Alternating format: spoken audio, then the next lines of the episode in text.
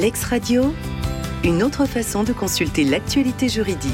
Bonjour, vous écoutez Lex Radio. Nous sommes le lundi 15 mai 2023 et voici votre actualité préparée par la rédaction de l'Exbase.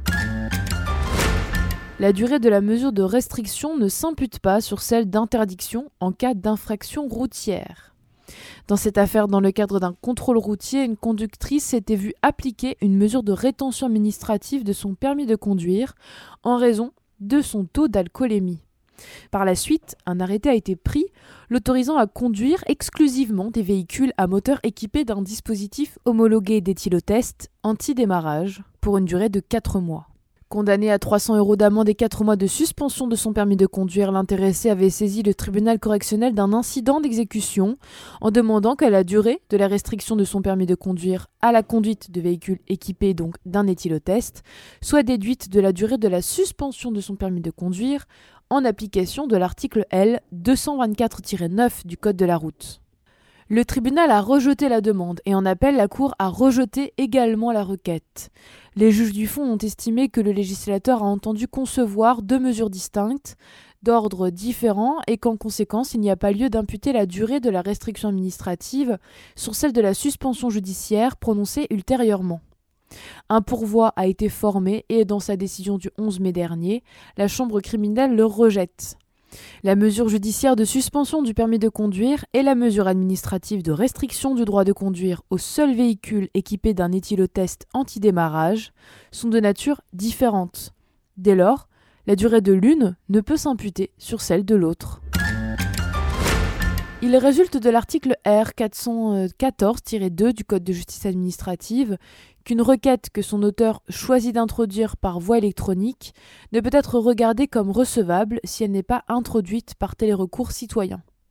Toutefois, ces dispositions ne font pas obstacle à ce que dans le délai de recours contentieux, la juridiction soit saisie d'une requête par un autre moyen de communication électronique, notamment un courrier électronique, à condition que son auteur l'authentifie ensuite par l'utilisation de télérecours citoyens ou par l'envoi postal ou le dépôt au greffe d'un exemplaire de sa requête signé sur support papier. La protestation a été adressée au greffe du tribunal administratif d'Amiens par deux courriers électroniques du 15 novembre 2022, soit avant l'expiration du délai de recours fixé par l'article R 119 du Code électoral. L'intéressé a confirmé le 29 novembre 2022 être l'auteur de cette protestation en en saisissant le tribunal par l'application télérecours euh, citoyen visée à l'article R 414-2 du Code de justice administrative. Dans ces conditions, le Conseil d'État, dans son arrêt du 4 mai euh, dernier, a jugé que c'est à tort que le président de la troisième chambre du tribunal administratif d'Amiens a rejeté sa protestation comme tardive et irrecevable. Si une requête par voie électronique n'est recevable que si télérecours citoyen a été utilisé, la juridiction peut également être saisie dans le délai de recours contentieux par un autre moyen de communication électronique.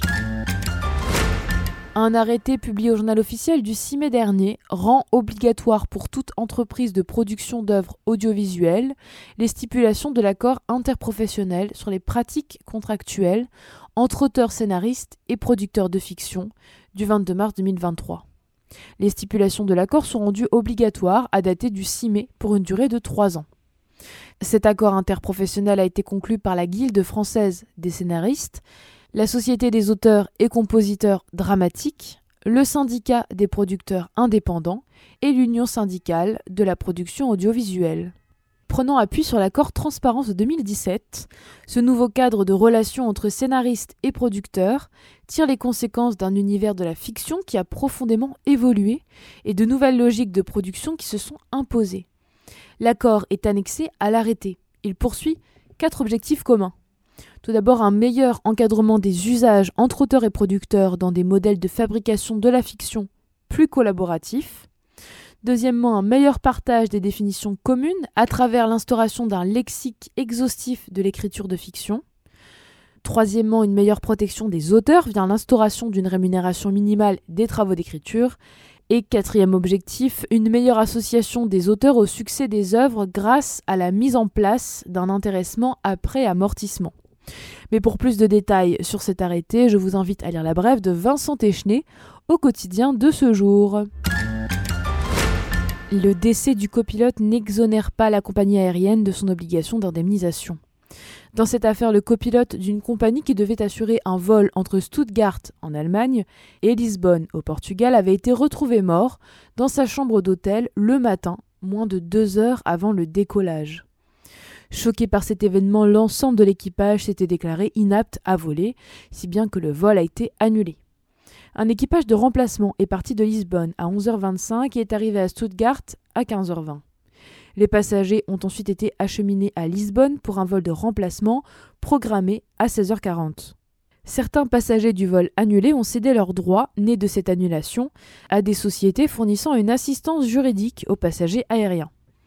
La compagnie a refusé de verser à ces sociétés l'indemnisation prévue dans le règlement sur les droits des passagers aériens en invoquant que le décès inopiné du copilote constituait une circonstance extraordinaire qui exonère le transporteur aérien de son obligation d'indemnisation.